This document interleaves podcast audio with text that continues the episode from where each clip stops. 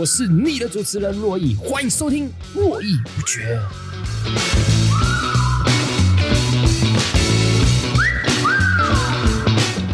好，大家好哈，欢迎收听络绎不绝。那我是珞亦，那我们这一集好，这刚好没有访谈任何一个人，所以就这集就是回到珞亦单口的部分。那也跟大家分享一下最近在做些什么事情。好，那其实珞亦平常很忙碌，对，然后。很多的演讲，然后有一些主持。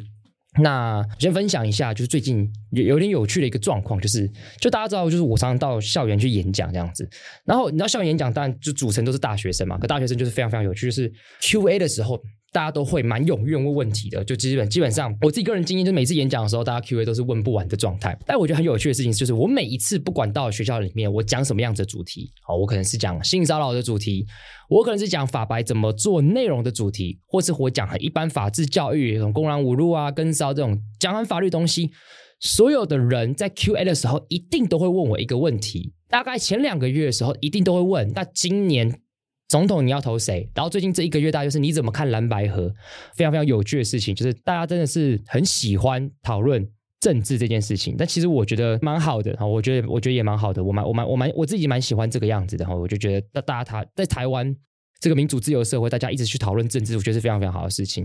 那那当然在节目上的大家一定都知道我的政治立场，所以我我大概会做怎么样选择，我相信大家一定都知道，所以我不用多讲了。我只是觉得很有趣，就是每一次大家都一定会问我这件事情。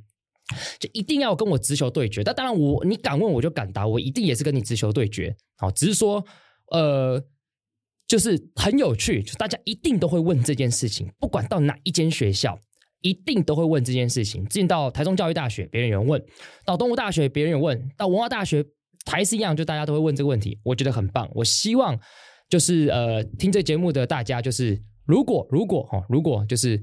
你你你有邀请我去你的学校，我会希望大家就是这么直球对决，敢问我就敢答。我要在这边跟大家讲一件事情，就是敢问我就敢答。我的 Q&A 是没有底线的，你只要敢问，我就敢跟你直球对决。我我比较怕大家不问这样子。好，然后呃，当然最近去公视主持一集节目，好，那集节目叫做《政治不正确》。那那节节目的来宾有邓惠文、唐启阳、邱威杰、黄豪平。蔡孟汉跟杨贵智，好，那其中有两位是法白的好朋友。那我们那集讨就要讨论政治不正确。其实我想分享一下，就是主持这件事情，因为我觉得在 Podcast 主持跟在节目上主持其实是两个不不一样的世界。在 Podcast 上主持的时候，其实你就是要专注在这个麦克风上面，你你跟你眼前这个人，你要问他什么样问题，他可能会怎么样回答，你要在这个声音的状态之下把话题延续下去。可是我觉得在节目上主持是一个完全不一样的世界，好，就是因为它非常非常的复杂。我举个例子，像我们那天主持政治不正确的时候，其实是下午开始录的，但其实我早上很早就到了，因为我们早上彩排一次，然后下午再彩排一次，然后我们才进到正式的录音。那我觉得其实主持这件事情，呃，它有的时候是没有办法靠彩排，因为你你应该应该这样讲，你就算今天是彩排，你可能大家也知道说，在彩排状况底下。今天的 schedule 在长什么样子？SOP 大概是什么样子？就今天经历要大概要经历一二三四五六七八，就可能有这有这套有这套程序这样子。可实际上，当来宾真的来的时候，他们会做出什么样子的反应？跟实际上会发生什么样的事情？跟时间要去怎么样调整？答案都是不一定。所以那都是很吃当下的临时的反应。我举个例子，像我那天录政治不正确的时候，因为六个来宾都是。有上镜头经验的人，所以其实大家都很会讲。那跟平常我主持公司的主题之夜的时候，就有一个很大的差别，就是在主持公司主题之夜之前的状况，很多的来宾可能是一般的素人，也就是说，他们可能上镜头的经验可能没有这么的多，他可能并不像邱薇姐他们一样这么会的表，这么会表演。所以你必须要必须要想办法让他们可以有发言的空间，你也想办法要创造出一个气氛，让他们发言。但我在那天主持的时候，这六位来宾其实都非常非非常会讲哦。唐启阳很会讲，邓慧文很会讲，那黄浩平很会讲，邱慧娟很会讲，更不用讲蔡孟汉跟杨贵智这伙伴，当然也知道他们都很会讲。所以主持起来的那个状况，我觉得比较跟平常有点差别。不就平常我必须要怎么去创造气氛，让大家一直融入进来，让大家可以愿意讲话。可是呢，在录这些东西，在录这这个这这一集的时候，他们根本不需要我做这件事情，他们都超级会讲，超级会表演，互相 diss，互相向来向去，超棒的。但是有一个很麻烦的地方，就是你要怎么去反应这件事情。就是好比说，在节目里面的时候，会有一个状况，就是当他们讲完的时候，我必须要跟线上的观众互动，因为那场是直播的，所以线上的朋友在 YouTube 上的留言，他会打在现场的摄影棚，有个三百六十度的。的这个摄影棚上面，那我就必须要现场及时去抓有哪几个留言，我们可以现场可以回应或创造出大家可以聊天的话题。我觉得真的是非常非常困难的，因为那个时候有一个状况就是超级多人给我留言，都留什么喜欢瓜吉，喜欢邓慧文，就这种留言没有办法创造出什么话题。那你当下该怎么办？那那在直播的状况底下，分秒必争，你要怎么样去把适当的留言抓出来，然后来跟大家讨论？但我觉得这真的很困难，这是一个非常非常困难的一件事情。所以我，我我，你就必须很吃反应，就是你必须第一，我们现在 Q 到就是线上观众留言的环节的时候，你只有短短时间，你要去快速的去找到一个对的留言。但有时候找不到的话，你就必须要自言自语去创造出一个话题。我觉得这是一个非常非常困难的一件事情，对，好比说大家说，哎，喜欢瓜吉，然后喜欢谁谁喜欢谁的时候，我就说，干这些观众到底有没有好好留言呐、啊？都讲一些我没有办法讨论的事情，就必须要有这种反应。所以我觉得这个本身是困难的。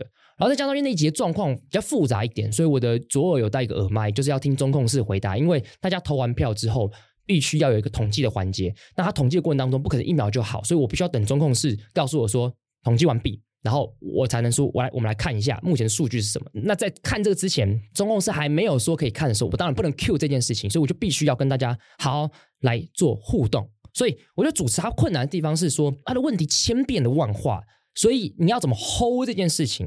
你要让节目怎么样子的精彩，让话题延续的下去，让大家又可以有充分表演的空间，让话题可以交锋。更重要的事情是。不管是留言或者是中控室的指令，你都必须要 catch 到，然后并且要顺利的把这整节目走完。我觉得这个这件事情对我其实来来讲是一个蛮新跟蛮大的挑战的。有一集公司主题之夜是在三重，然后我们在一个打电动的地方，因为那一集是要讲说电竞是电动嘛。那那集来宾是卢彦勋跟陈柏伟。那那一集其实就有一个很大的压力。我先跟大家分享一下，这是我个人的视角投射，就是你知道我那天到现场之后啊，因为我我是主持人嘛，所以我很早到。那坦白讲，认真跟大家讲，在电视节目上。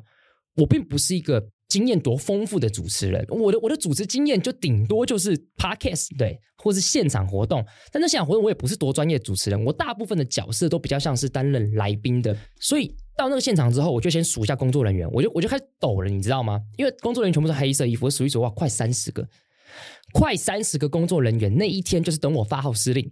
那、啊、我什么咖啊？就是我我我要怎么去发号施令啊？所以我，我其实当时非常非常紧张。然后那些来宾大概也三十个人，就是主任勋加陈博伟，还有其他的参与的公民，加起来就是快六十个。然后他们告诉我说，洛伊三点一定要结束，一定要结束。所以那个十二点开始录，录到三点，那个真的是压力非常非常大。而且我觉得有时候录那个节目的时候，他压力大的地方在哪里？我觉得这个也是蛮值得跟观众分享的。就是那个大，有时候跟大家想象的地方不太一样。是你的表演对象到底是谁？我稍微跟大家讲一下，就是。其实我坦白讲，我蛮不喜欢演讲的时候有人直播，因为我会觉得演讲是演讲，直播是直播，它是两个不同的表演的模式。在做演讲的时候，你要顾的事情是台下观众的反应，所以台下的是活生生血淋淋的人，他可能会累，他可能会疲乏，所以你必须要在有限的时间内顾虑到他的累跟他的疲乏，怎么样让他愿意听得下去，这个是非常非常重要的一件事情。可是线上人不一样，线上的人他是随时可以走的，可是现场人他是。比较不会随时可以走，因为他来了，他就会基原则上九成九人会听完。所以跟线上人演讲的时候，你要怎么样跟他们互动？怎么样留住中途进来的人？这个是一个模式。所以好比说，你今天在做直播的时候，你可能没几分钟，你就要跟大家讲说，我们今天在讨论什么样子的一个主题，把大家 hold 进来，把大家留进来，然后稍微稍微讲一些 punch 来跟大家讲说，随时要有一些高潮的地方可以来留住大家。所以我会觉得。你直播加演讲，其实这个并不是一个很成功的一个一个模式，因为这两种不同的表演。那我回到我刚才讲主题之夜，在主持公司的时候，我就有一个想法是，因为现场其实有三十个人。那三十个人其实对我来讲就是一个现场的演讲活动，你必须要 hold 住这三十个人情绪，而且更何况你并不是一个，你是主持人，你并不是主讲人，所以他们并不是来你听的，他是来参与这个活动，是来玩的。所以你怎么样让这三十个人在现场气氛是好的？这个是第一个要必须要 hold 到的事情。第二个是这个东西它最终是做成节目，它是要摆在公视上跟摆在 YouTube 上的，所以。节目的效果跟现场的效果，你要怎么去拿捏一个平衡？因为我记得我就有看到观众说，他觉得我在现场主持，他就留言说他觉得很吵。这件事情我先讲，我没有影响到我心情，因为我必须要讲的事情是，那个吵有时候是没有办法的，是因为那个吵是必须要面对现场的人。身为一个主持人，你自己要先嗨，大家才会嗨。像那一场主持的时候，就是有打电动的环节，那我就不是一个会打电动的人，所以我身为主持人，我在玩电动的时候，我超级安静，这是不可能的事情。你如果超级安静的话，你整个气氛就掉了嘛，就就掉下来了嘛。所以我必须要边打电动的时候，我一定要脑中去想说，我要怎么来炒热气氛。好比说，我要说对方很强，我要说自己很烂，等等之类的都好。现场你就是要讲出一些话，让大家知道你怎么去 hold 现场这件事情。那你怎么让现场的人笑？所以变成是那个氛围是比较嗨的。它是必须要比较亢奋的，是因为那具有顾现场气氛的一个重要性跟必要性。可是如果摆在节目上的时候，好像就可能有一点太嗨的状况。所以我觉得这两个不同的状况在同一个空间下，你必须要同时满足这两种不同的 TA 的时候，跟两种不同表演的模式的时候，它会是一个非常非常困难的事情。你要怎么去拿捏？那一场，我觉得我自己已经拿捏的很好了。就是我觉得我已经做到很棒，我觉得我自己那场真的做得很棒，对啊，尤其是我记得那时候三点要结束，那我是一个很在乎时间的人，所以我就在很严谨的控时。那我只记得我最后说谢谢大家结束的时候是两点五十九分，就只差一分钟就三点，那我就觉得那这就是一个我觉得很棒的一件事情，就是我结束这件事情，我完成这件事情，我准时结束这件事情，我觉得准时就是非常非常重要的，不在日常生活当中啦，或者是说主持节目。我觉得它非常非常重要，因为可能对很多工作人员来源来讲，他今天就是把这个东西结束，你拖到你拖一分钟，就是拖大家一分钟的时间。那我不喜欢这样子，所以我就准时这件事非常非常重要。那我觉得那场真的做到了。所以其实呃，公司主题之夜到现在我主持了四场。好，那我讨论的公民不盲从、电竞是否是一个运动、战争来了该怎么办，以及政治不正确。我自己觉得公司主题之夜的节目是一个很棒的节目，它。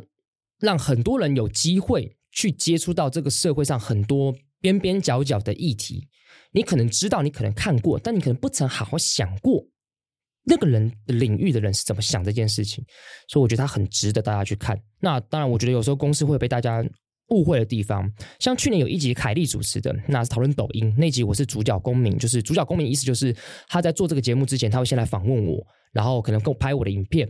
啊，后面那集抖音就是我对我也在滑抖音，原因是因为我必须要去了解社群上在发生什么事情，所以导致我们后来法白开始做短影片。那在这个状况底下，那一集在讨论抖音的事情，那他们请了两个来宾是国中生，那他们就跟大家分享他们怎么看待抖音这件事情。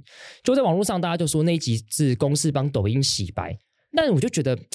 我觉得在社群这个世界的时候，很常就是会这个样子，就是大家都只看到标题，大家都只看到最表面的东西，你根本没有把那个东西的完整的脉络去看完，你就轻易的做出批评，就如同我演讲的时候很常讲，就是大家都骂法官是恐龙法官，这对法官其实超级不公平的，因为你对一个案件的事实是建立在一个有偏见的媒体上写的事实，你根本没有去看这个判决书最原始的事实跟发生什么事情，是用什么样法律法法官如何做判决，如何去筛选他的证据，跟他最后量刑怎么去做，你都没有。我看你就觉得他夸是恐龙法官，这其实是很不公平的。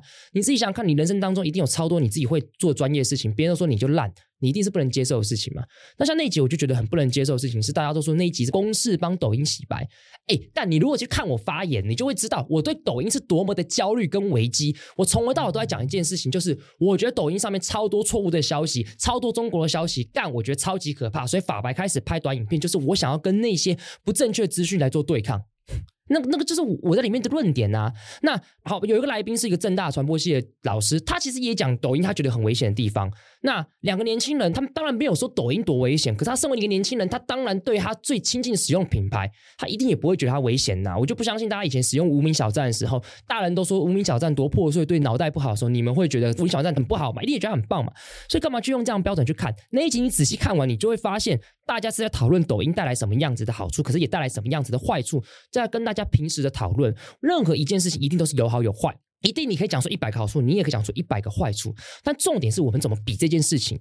就这件事情，如果比下来发现还有六十个好处，四十个坏处，那它或许利大于弊；或者是就算还有六十个好处，还有四十个坏处，可是四十个坏处里面有两个是触碰到我核心价值，所以我认为不能这样做。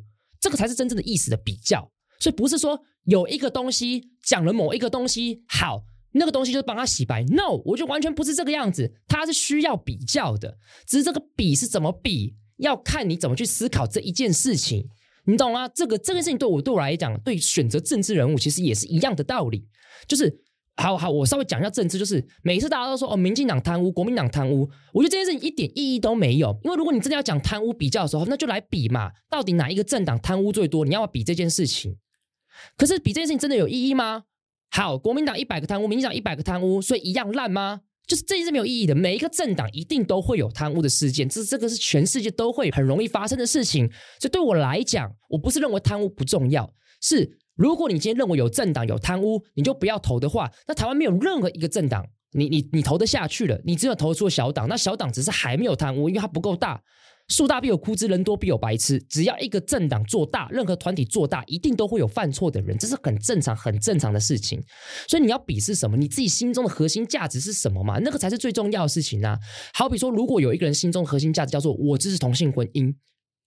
那国民党对你来讲是永远不可能选择的，因为国民党就是反对同性婚姻，就像是一百跟九十九跟一千，它乘上零都是零，所以那个零就是有没有触碰到你的核心价值嘛？所以这个政党它到底有没有做什么事情，有没有触碰到你核心核心价值，这是要问自己的事情，而不是说那个政党好像有贪污，那个政党好像有弊案，所以好烂的，那这不是一个很好成熟的比较。所以我自己会觉得那时候在东山大学的时候，有一个女同学，她就问赖清德说她。只觉得民进党最近怎样贪污腐败啊什么之类的，赖清德问说那是哪一个事件？其实坦白讲，我认真讲，我觉得赖清德回的非常之好。这在辩论比赛很常会碰到啊，对，就是你讲那么多，那所以是哪一件事情？你可不可以清楚的告诉我？你可不可以清楚的告诉我？对，我们来讨论嘛，这是一个讨论态度嘛。你因为凡事不能靠感觉嘛。我我我觉得我们台湾很大的问题就是，大家讨讨论社会议题，大家在讨论政治的时候，你都是靠感觉嘛。你明明知道一个专业的议题怎么可以靠感觉？你是一个维修方面的专家，修墙壁、修水管可以靠感觉吗？你是个医生，你帮别人开刀时候可以靠感觉吗？你是个律师，你在帮别人做案子去做辩护的时候可以靠感觉吗？不行，你一定要靠的是你的专业。所以为什么我们明明在自己每一个人专业的岗位上，你都有专业的事情，你都知道怎么样靠知识来证明你是专业，但为什么讨论政治、讨论议题的时候，你超级喜欢靠感觉？No，这是一个完全不对的事情，我完全不赞同这样子来讨论事情。我觉得这是一个很糟糕的一个态度。从这件事情，我想到之前去公司的时候，有碰到这样的状况。坦白讲，我就蛮 sad。觉得 sad 的地方是，呃，我自己觉得那一集就不是帮抖音洗白，我不，我不懂，我真的不懂。为什么大家要就大家真的要这样讲？好，我觉得我觉得很不公平，我觉得很非常非常不不公平，我觉得是不对的，我觉得这是不对的事情。好，这个大概是最近在做这些事情，好，蛮蛮蛮累的。今年其实真的蛮累的哦，就是讲了蛮多演讲。那其实我也觉得蛮开心的是，好，自己节目也可以自己直接跟大家直讲，就是我觉得很开心的地方是说，因为很多地方你去演讲，别人就觉得你讲的不错。所以被别人希望你来第二场，我觉得很备受肯定。我觉得非常非常备受肯定，我觉得是非常非常开心的一件事情，就是大家对我演讲这件事情，每次看到观众的 Q&A，事后来合照，然后或者来讨论，然后跟事后的回馈，我都觉得非常非常开心跟感激。就是，呃，我我我觉得我认真对待演讲这件事情，我有收到大家的肯定，我非常非常开心。那我只是觉得哇，真的有点太多演讲，太累了。可能我希望年底的时候稍微少讲一点，或者明年年初的时候稍微稍微少讲一点。然后多一点沉淀时间，让我可以吸收更多东西，我可以带来更精彩的演讲。因为一个演讲是输出，它必须要更多的输入，输入是需要时间的。你不需是要花时间去了解很多新的事情，去阅读，去沉淀，去放空，重新组织，你才可以讲出一个更好的东西。所以我觉得，就如果欢迎大家也想要找我演讲，非常欢迎寄信到法白，但但但。可不可以明年差不多三四月开始再找我去？我就让我先沉淀一下，我觉得我才可以带来更棒的演讲，我可以带来更多的东西，这正需要点时间的。好，那如果你想要更多的东西的话，我要跟大家讲，怎么样可以有更多的东西？怎么样可以更多更棒的事情？就是好好的来看书这件事情，看书超级重要，看书无敌重要。我当然我也算喜欢看书的人，但我觉得。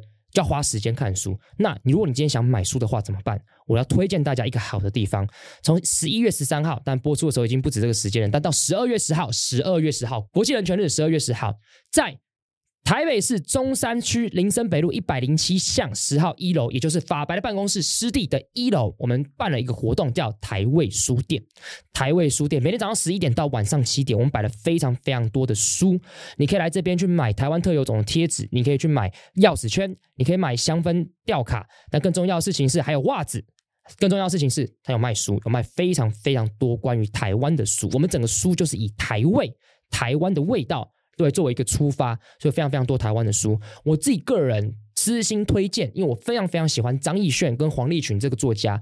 那这两位作家是我非常非常喜欢的一个作家。呃，尤其是张亦绚，他的《爱的不久时》好，我讨厌过的大人们、新意识史的书都有摆在这边，非常欢迎大家来看这本书。如果你是想谈恋爱的人，如果你是刚谈恋爱的人，如果是刚分手的人，《爱的不久时》，张亦绚的《爱的不久时》，我推荐你，好，推荐你去。跟他一起去思考人与人之间感情的关系到底是一个什么样子的东西，人与人之间的肉体关系它又是一个什么样的东西？就正如罗大佑在《恋曲一九九零一九八零》里面唱的：“爱情的东西我明白，但它永远是什么？就是你永远不知道它是什么。你你仿佛享受过，但是你真的要用文字诠释的时候，你不知道。但这些文学家会帮你诠释。所以，师弟一楼台味书店法白卖的书等你来看这些书。”推荐张亦绚《爱的不久时》，我希望过一个礼拜后，我到台味书店的时候，《爱的不久时》全数销空。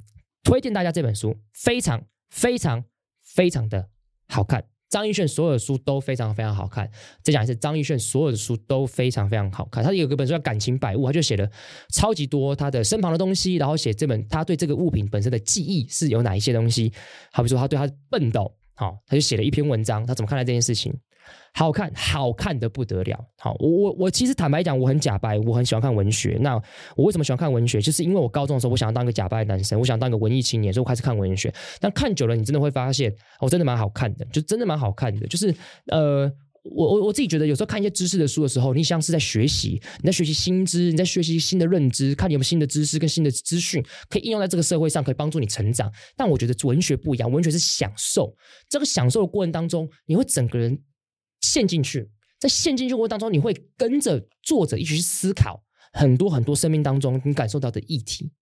像陈雪，我们都是千疮百孔的恋人。那我觉得这本书也非常非常推荐大家，不论你一样，你是刚谈恋爱，不论你才是你刚分手，这本书也推荐大家来去思考感情，它到底是一个什么样子的东西。我觉得这种东西就是非常非常适合用文字来传达那种感受。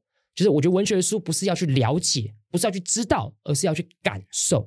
很多事情是没有感受，你永远不会知道的事，你一定要感受，你才会知道的。好，好，那大家，那我们今天就这个稍微来回一下其他的留言，希望大家去台味书店。好，好，来，我们先回这个 first story 上的留言，有个叫被踩一下好痛。好，那这应该是台中教育大学邀请我去的彩衣，好，非常谢谢你，就是当天演讲完之后，然后首先感谢你邀请我，然后我觉得这对我很大的肯定，然后也很感谢你，我演讲完之后说你可以来留言啊，你就真来留言了，好，好，那我来念一下你的留言哈，感谢彩衣，听完洛伊演讲后跑来留言，真的要再说一次，洛伊的演讲真的让大家受益良多，好，非常感谢哈。另外个人想问问的，洛伊会对一个人的外表，不论是穿着还是发型贴标签吗？对于给别人的外观贴标签的人，想法又是什么？因为一年前，我曾经是一个平头，我就是一个很普通的想法，我想试试看理成平头会是什么样子的感觉。当时几乎没有什么人问为什么你要剃成平头，很多的提问几乎都是你失恋哦，你想不开哦，甚至最难听的就是你这样很丑诶。但运气很好的事情是，全家人都非常支持我，甚至妈妈操刀剃成平头。不得不说，剃成平头这一年当中，我依旧是那会在意别人怎么看的人。但同时，我觉得我至少做过一件我一直都很想要做的事情。经过这些年也反思，自己也曾经是一个会用外观来贴标签的人。呃，我必须坦很坦白讲，外观贴标签这件事情，我觉得一定会的，就是这是没有办法的，因为你这个是一个经验上的累积，就是你会发现，通常可能这样子打扮人，他很有可能就是什么。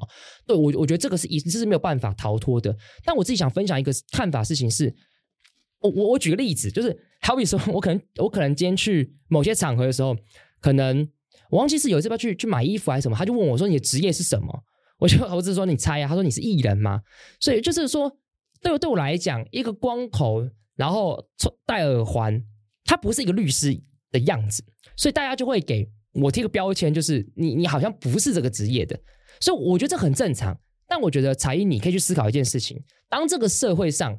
都在对外表贴标签的时候，不论他们是故意的，不论他是不小心的，不论他就是一个习累积而成的。你如果很在意这件事情，我觉得你可以去挑战这件事情。你故意去用那种被贴的标签的样子，活出你活出你自己新的样子，去重新去把这个标签取得诠释权。我觉得这是很重要的事情。就像在台湾，我觉得很多人光头都是因为他秃头的关系。我就是要来抢这个诠释权，我就是要告诉大家，我没有秃头。我植完发了，我不是秃头，但我也可以光头。我我我就想做这件事情，就是去，我想跟大家讲说，光头没有关系，光头是很棒的，不要因为你今天觉得光头你就一定是怎么样。我我就想做这件事情，因为很多的观众来跟我回馈是说，他们感谢我理光头这件事情，让他们或许秃头的人也勇敢去剃光头。对，我们就是要这样子，我们要勇敢面对这件事情，大家一起做，我们去突破这个标签。所以我希望采一，你说我会不会贴标签？我会，我一定有一些先入为主的观念，我一定有些人打扮的我不喜欢的样子。好，我就是觉得吧，打扮不好看，我就觉得他一定怎么样人，但不一定，他一定不一定是这样的人。所以最好的方式是认识他。所以如果我们觉得这样不好，那我们自己来想办法，对于这个标签的话语权，我们重新争夺这个话语权，重新诠释这件事情。好，感谢彩衣。好，有一个杨恩。杨华，我还是杨华，我不知道。好，但我知道这位姐姐。好，很，我们在这个大港应该见过两次。好，去年跟今年都见过，也很感谢。好，你每次都有来跟我们打招呼。他说，呃，宝岛少年兄那一集，他说这一集太好笑，陈信聪那一段害我喝水呛到了，转角听了两年，居然才认识新的七号。对，我觉得宝岛少年兄这集真的非常非常好笑。对，因为我们在讲说，假设陈信聪老师来主持一个色情节目的话，什么有话好说，然后七号就说什么有爱好做。对，那。宝岛少年说是由依兰跟七号好两个人主持的节目，非常非常好笑，是我自己最喜欢的 podcast。好，那七号有另外一个节目叫转角国际，他是用非常正经的态度来跟大家讲国际新闻，那跟宝岛少年说上的形象就有点不太一样，非常有趣。好，希望大家可以去听。好，那我们回到 Apple Podcast 的这个。留言哈好，因为上次只讲到一半，所以这一集有很多留言，我要一个一个讲哈。他说：“我是潘，也是二十岁开始的高敏男，哦才从台通那集认识你，觉得你真的很棒，你对法线态度帮助我很多。想问你，我们台湾自由吗？若自由的，为什么我们想死却不能选择死亡呢？为什么安乐死还不在台湾上路呢？我是还没有要死啦，我还是要继续听络绎不绝，赞这个态度就对了。哈，我觉得台湾人是自由的，只是你讲了安乐死这个议题，那台湾确实就是还没合法，因为安乐死可能要有一些。”非常非常多的配套措施。我举个例子，在我们以前打辩论比赛的时候，最常讲的就是说，哎，每个人都有死的自由啊，你自杀也可以死啊。但是有没有让别人有尊严这件事情？但是设有尊严死亡这件事情，到底要没有条件？我们到底是无条件让所有人都有机会有尊严的死亡，还是我们今天一定要设下一些条件门槛？好比说，你可能必须生命必须要受到什么样子的疾病的对待的状况，可能的状况。你才能去安乐死，我觉得这是蛮值得思考的事情。所以，对台湾还没有安乐死，但我我觉得安乐死这件事情蛮值得大家再去做更深入的分析。这样子，好，下一个留言，喜欢洛伊直白的表达方式，退党偶尔选人那集，对我的政治立场又更多了一点明白。另外，生活当中许多人立场模糊、语义不清，听了几集觉得很畅快，感谢洛伊的分享，感谢。对，就是。我对我的政治立场，我就是交代很清楚，我怎么想这件事情。我还是要跟大家分享一件事情，我觉得交代立场这件事情最重要的事情是什么？我觉得大家通常不喜欢交代自己立场，有一个很重要的一个原因，就是因为大家觉得我的立场不够完美，所以我觉得讲出来会被大家攻击我的不完美。No，错到不行，没有一个立场是完美的。你要正视你那个立场的缺点是什么。所以一个人的立场是什么？立场就是我为什么挑这件事情，我知道它不好。但为什么我要？这不就是跟爱人一样吗？你今天会喜欢一个人，爱人在一起，你知道一定有缺点，你知道一定有很多缺点，但为什么在他知道这些缺点状况底下，你还愿意跟他在一起，你还愿意爱他？因为还有更好的东西，因为他更好的东西是你更想要的。一样，对政治人物就是这样态度，对政治就应该这样态度。你要问自己。好，呃，在街头擦身而过，因为法白认识了洛伊，觉得又聪明又帅气又很有想法。好，OK，感非常感谢哈。很能吹哈，很害羞，观点也很独特哦，那也非常欣赏，非常喜欢。那络绎不绝，很好听，每集都很赞，五星是必须的啦。进入正题，十月二号啊，中午公司休息去买午餐的时候，远远就看到戴口罩的你从对面走来，背着应该是羽毛球拍。当下脑中闪过无数个念头，怎么办？好想合照，但会不会打扰？但如果被拒绝，应该很伤心吧？好想跟他说我是粉丝，希望他继续加油。要不要？要不要？要不要？好多念头在短短的几秒钟万马奔腾，但我的双神。坚定不移的看着你，当下看到你的瞬间时，我有脱口而出是洛伊啊！我的同事应该也都跟随着我目光移动，你应该要感受到炙热的目光吧？竟然看了我一眼，真的是一眼一瞬间。虽然后来无论同事怎么怂恿我，还是没有勇气回头，但这一眼已经足够了。对了，地点是某个地方。好。我我可能不太能方便把那个地方念出来哈。大约中午十二点半，希望下次有机会的话可以再遇到洛伊，我会有勇气询问，如果不打扰的话，方不方便合照？希望洛伊不觉得顺利出到五百集，支持支持支持。好，我先跟这个观众讲，你当天看我的时候，我我不知道我有没有仔细听到你叫我，但是你看我的时候，我知道那个地点，我觉得你好像有看多看我一眼，但毕竟是个高敏感人，所以我我你多看我，我大概知道。但是但是我我想说，可能嗯，你只是认出，但是你可能不一定要怎么样，那我也没有特别去怎么样这样子。对，但是我要跟大家讲的事情是。好，如果你在路上真的看到我，毕竟干我就是个臭光头，所以很容易被认出来。我跟大家讲，你不管在哪边看到我，如果想跟我打招呼或者想跟我合照，我非常非常欢迎你，只要来跟我讲，我一定不会拒绝。对，就大家，我先跟大家讲，我不会觉得这么轻易的被打扰这样子。对于我，我就觉得干我还我还没有有名到那种程度嘛，就是所以大家来找我合照，我觉得一定是开心的。你只要被认出来，一定是开心的，因为表示说这是种肯定，所以大家就是可以来跟我拍照，这是没有关系的。好，就是因为我跟你讲，好，有时候是在捷运上，我我知道可能有人认出我来，跟他一偷拍我，我反而觉得。呃，你你你，与其偷拍我，你不如就直接来跟跟我合照，OK，就是 OK 的，这是没问题的，千万不要担心。好，好，那我知道我那天有看到你，那非常感谢对我的喜爱，我非常非常开心。那希望有机会在路上碰到的时候，可以跟我打招呼，这是真的没有问题的，合照要聊天都可以。好，只要我不赶时间，或是我刚好没有什么其他特别事要做的话，非常欢迎这件事情。好，那希望我们下一次有机会在街头擦身而过。好。曾经下一个留言，曾经踏入国考，发现洛伊就是陆博言的落榜生哈。自己曾经也出国当过移工，发现很多不同国家的同事，大家亲切而不会因为不同国籍对彼此有所歧视，希望平等的来看待台湾工作的移工好。那也希望有国籍阶级意识的人有机会可以出出看出国看看世界的面面貌，你就会发现在你眼中。呃，国籍等级低的人，他们就脚踏实地的工作，其实并没有比你低等。很喜欢你说各种台湾政治故事，希望更多这类分享，谢谢。好，好，感谢你啊！对，我就是陆博言，珞亦就是陆博言，陆博言就是珞亦，我这是我在补习班的艺名。那对台湾政治故事很很说很久没没说了，然后之后再继续跟大家分享。好，有一个叫做高敏路人，好，在海海的 Podcast 疲乏当中发现了这个曙光。啊，我不知道这个曙光是指这个呃。是头顶的光特别的亮吗？好、哦，好，感谢你的喜欢，好、开玩笑的。好，洛伊很勾追，洛伊还用翻译播放，太可爱的笑出来。对，因为我英文不好嘛，所以我一定要做这样，我很怕念错，我很怕念错。好，那跟洛伊是大学认识的朋友，洛伊一直以来都是这么真诚，好、哦，真实，能够透过 Podcast 的方式远远关心，好、哦，很开心，我一定会一直听下去。好、哦，好，非常非常。非常非常谢谢，好，大这个同学，因为不好意思，我现在是 Firstory 的，但我所以我我我不知道，我可可能看不到大家的名名字这样子哈，但是我猜你应该是这个 Angela，好，所以安吉安吉，好，所以。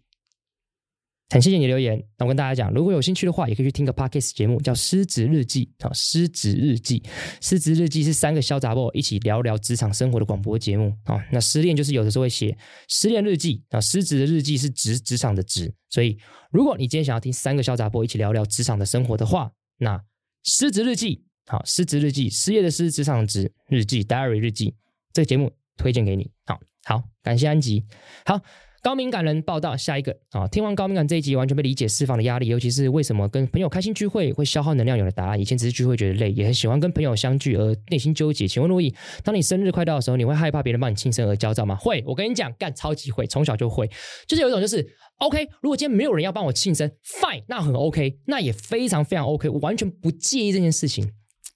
但是如果大家要办，那到底是要办还是不办？我就会很害怕这件事情是，那到到到底要吗？好，要就办。好，那就定下来。我我我自己不会主动办哦。那你们要帮我办就办，那不要的话也没关系，就不要办。就很怕就是办与不办之间，那我到底要怎么样？好，对，所以我我觉得我一直都有这样子的问题。对，我就跟大家讲，我生日我是不会办生日趴的。我生日那一天，通常的仪式就是我会跟我最爱的人，好，就是我通常就是我的伴侣，好，一起吃饭，这就是我我习惯的事情。好，就是不太会主动揪什么趴，所以通常都是就是我通常。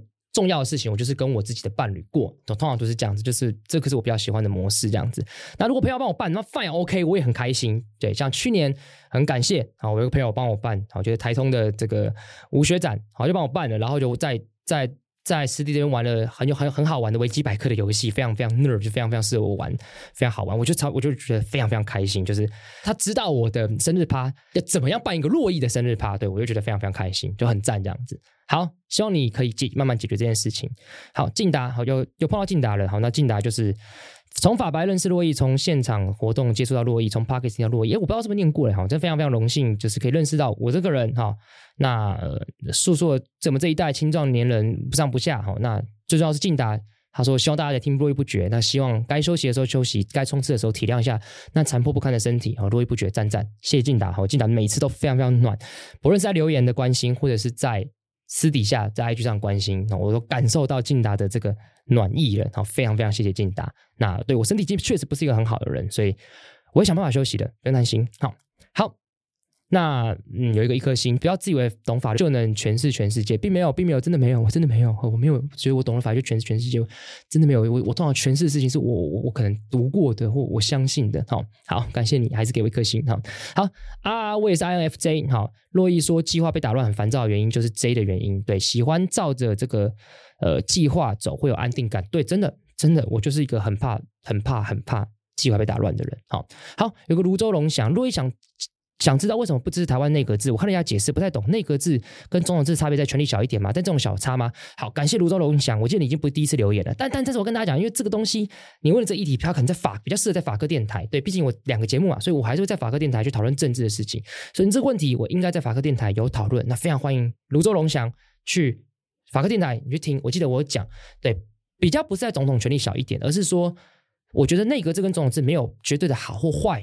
只是说它适不适合台湾，以及我们的选制有没有想清楚，而不应该只是说那不，因为我们台湾改革很常会觉得我讲出一个不一样制度就是好，其实不一定，就是不一定对，所以我我我的想法大概是这样子，那你可以去听法科电台这样子。好，很喜欢有来宾的两集，感谢。好，来宾最近。看我放了非常非常多的导演，我觉得这很棒，三个风格都完全不一样啊。好，有个想想问，最近在学习怎么当业务？前辈说唯一的铁则就是不要谈政治，我明白这个道理，可是要我去配合对方，就算是演戏，我也觉得很别扭，该怎么调试呢？不知道，就只能忍啊，就只能忍。当然，因为我的场域比较少碰到，就是要忍耐政治立场的，但我觉得也真的只能忍，就真的只能忍这样子。对，就尽量不要。我我可以理解很多地方真的不适合谈论政治，这就必须要忍耐。好，好。深受启发，最近两集访问朱佑勋跟叶浩老师都好精彩，好喜欢哈！我我也真的非常喜欢宥勋，真的非常非常会谈哈。第一次听，谢谢你邀请的叶浩，为支持台独，在高中时有听到台湾的民民主化没有流血是很难得的，但我却从来没有想过从上而下推动民主是有代价的，算是有点初不懂了。就为什么有些人那么奇怪，明明身处在民主台湾，却常常怀念两蒋时代？好，我先跟你讲，你这种留言。就是我最我会很感动，就是我必须坦坦白讲一件事情，就是就我是一个律师，但我没有去做律师这件事情，其实对我来讲还是有点疙瘩的。就是我看到我朋友全部在当律师，然后都因为当了律师赚了非常非常多的钱，这样子。你问我内心我会不会羡慕？我会，我当然会羡慕，但我会觉得我很在乎那些议题，我好想跟大家沟通，不是这个样子。大家要知道事实的时候。我就会觉得好，那我就是我，我就是要做我现在这工作。我可以到处演讲，我可以录 podcast，我可以跟大家讲真我认为对的事情。像你这种留言，就是让我觉得他对我来讲就是个支撑下去的。对，就是你看，你你知道台湾民主化是没有流血的，但是你没有想过，原来由上而下，他可能牺牲的是转型正义这件事情等等之类的。你现在因为听了这个节目，知道，你知道对对我来讲，我就会觉得我干，我觉得我很有这个节目就有价值了。我觉得就有价值了。我觉得只要让三个人、五个人。理解这件事情，他因为理解这件事情，他就多读了一些事情，他更知道现实，而不要成为我们讨厌那个大人，先入为主看待所有事情。但我又觉得值得了，我我我就真的觉得值得了，很谢谢你，非常非常谢谢你。下一个留言，洛毅讲的好好听。我常常觉得讲到死刑议题，虽然我是支持死刑的，但我也问了澳洲朋友，澳洲是没有死刑的。那要怎么让被害人家属安心呢？他们说澳洲的法律会重判，绝无假释，关好关满。那这样家属可以接受。我也觉得这是台湾很好的参考。对，我也觉得就是不要假释的终身监禁，这或许是大家可以参考的。好，就是他死刑的部分。好，朱宥勋这群很很精彩，感谢好节目，已经加入团购已电了，感谢。再下一个留言啊，连续三集的访问的组合拳把我击溃了啊。呃，薛清峰、叶浩、朱若勋这三集访问的非常非常过瘾，洛伊的访问节奏超棒的，谢谢哈。而且最喜欢的洛伊不愧是律师专业，不论在访问题目或者是诉说事件的时候，用字遣词非常精确，让我听得超爽，很过瘾，谢谢。那还有洛伊很贴心的在。受在访问的时候，受访者的个人经验跟分享时，也常常会融入一些自己感性跟部分幽默的部分。那这个是洛伊的客制化访问术，非常厉害。那在访问薛清峰勇敢的时候时刻，洛伊又日常发挥了当下的法律年代，好解严后的年代，法律刚取消以前分一九九三，我忘了哈。洛伊立马就说出薛律师站在吉普车宣讲的年代大概是哪一年，超帅的啦。好，这边打岔一下，对，因为我我觉得。我就是个人体编年史，就是我对年份这件事，就是每一个世界它对应到年份，我不知道为什么从小就很容易记得很熟，我很擅长这件事情，好，非常非常擅长这件事情。好，非常一个经验就是，反正有一次我跟一个很漂亮的女生约会的时候，她就说：“那你那么擅长记年份，那我来出一题考考你。”然后就出说：“那新党什么时候成立的？”我就跟大家讲，当下我真的不知道这个答案，可是我就是大概知道用推的，因为我知道一九九四年赵少康代表台北市长选举，所以新党不可能是一九九四年的。那我知道一九九二年是中华民国在台澎金马第一次立委改选，我记得好像没有新党立法委员当选，所以应该是一九九三，所以我最后就抄那就一九九三，然后就就答对了，就好险没有在约会的这个人面前这个落亏这样子。好，那我就觉得是人体编年史，就对，这就我我我很天生就会容易记得这件事情。好，好，那。大家说，最后要强调为什么我这么喜欢这三集的听我的听感的原因，就是因为这三集不论是在受访者的个人成长背景或法律相关议题，台湾近代的政治史，每次洛伊要发问时机或好奇追问的时候，每一次都刚好是我正想要发问的问题，太精准了，哈哈哈哈哈！那珞亦我在 First Story 这边抖内你哦，感谢，非常谢谢。好，那就是很谢谢你对我这个称赞，我觉得这真的也是对我很大的鼓励，就是就都你知道就是。人就是还是需要被鼓励的，就是即便你可能就是大家很常称赞你，但但是那个称赞还是很重要的哈。好，下一个留言叶浩，感谢洛毅啊，访问叶浩教授很精彩。台湾的教育对政治哲学的训练非常非常不足，民主观念的价值也并没有生根，公民课应该往这方面编修，期待未来再进步。没错哈。好。再来 EP 十一十二，超级喜欢这两节来宾，本来就很喜欢朱宥勋老师，每一次听朱宥勋讲话都会如痴如醉。偷偷补充，高中历史有教台湾的新旧学论战哦。不过第一次听到这么精彩的讲解，可以上课补充了。好，因为洛伊才知道叶浩老师，叶浩老师的人生非非常的心力很辛苦，却能拥有如此深刻的体人生体验跟哲学神学，超级敬佩。立刻追踪叶浩老师，现在中学里面有历史教学学会，也我也是在推广英国的历史教学，有别于以往的历史知识传授。我也是深受大学教授影响。讲，他也是从英国留学回来的，他颠覆我对历史教学的想象。哈，我们真的会拿课本的文本来挑战学生哦，但是有的进度会崩溃，崩溃啊，很棒，我觉得就是要挑战学生。哦，都是学生挑战老师，这样才有趣，这才会进步。好，有一个留言，谢谢，很喜欢这种深度讨论的议题，听完觉得很充实，感谢啦，超棒的思辨节目，真的太棒，有理念节目，麻烦用力经营下去，五星吹捧，谢谢。好，还有一个叫洛伊好帅，很喜欢洛伊语调当中自信，超快的语调有种迷人的气质，从声音当中会得到很多不同的观点，让低敏人了解高敏人的感受，能够比较身旁高敏朋友一些行为怎么回事，谢谢洛伊分享，感谢，这就是我的目的了。好，高敏人来报道，好，郭珞亦的口条清新，声音好听，一听就听不下来，尤其是听到高敏那集，天哪，边听边哭的我。好险在骑车没有人听到，好，对，就有有几集大家说听到哭，我真的是，我就很感动，因为我没有想到会有这样的回响哈。高敏人的心思很细腻又很敏感，容易受到他人情绪影响，这个特质之前也觉得自己抗压性不足，也是因为一些原因去看了身心科，到今年今年才知道自己是高敏人，我都快不惑之年了，好，那还生了宝三个宝贝女儿，总之现在找到原因了，高敏人真的是非常需要一个人独处的时间，算是停止接受他人情绪的方法吧。一个人看电影，一个人吃饭，一个人逛街，真的赞，一个人真的很棒。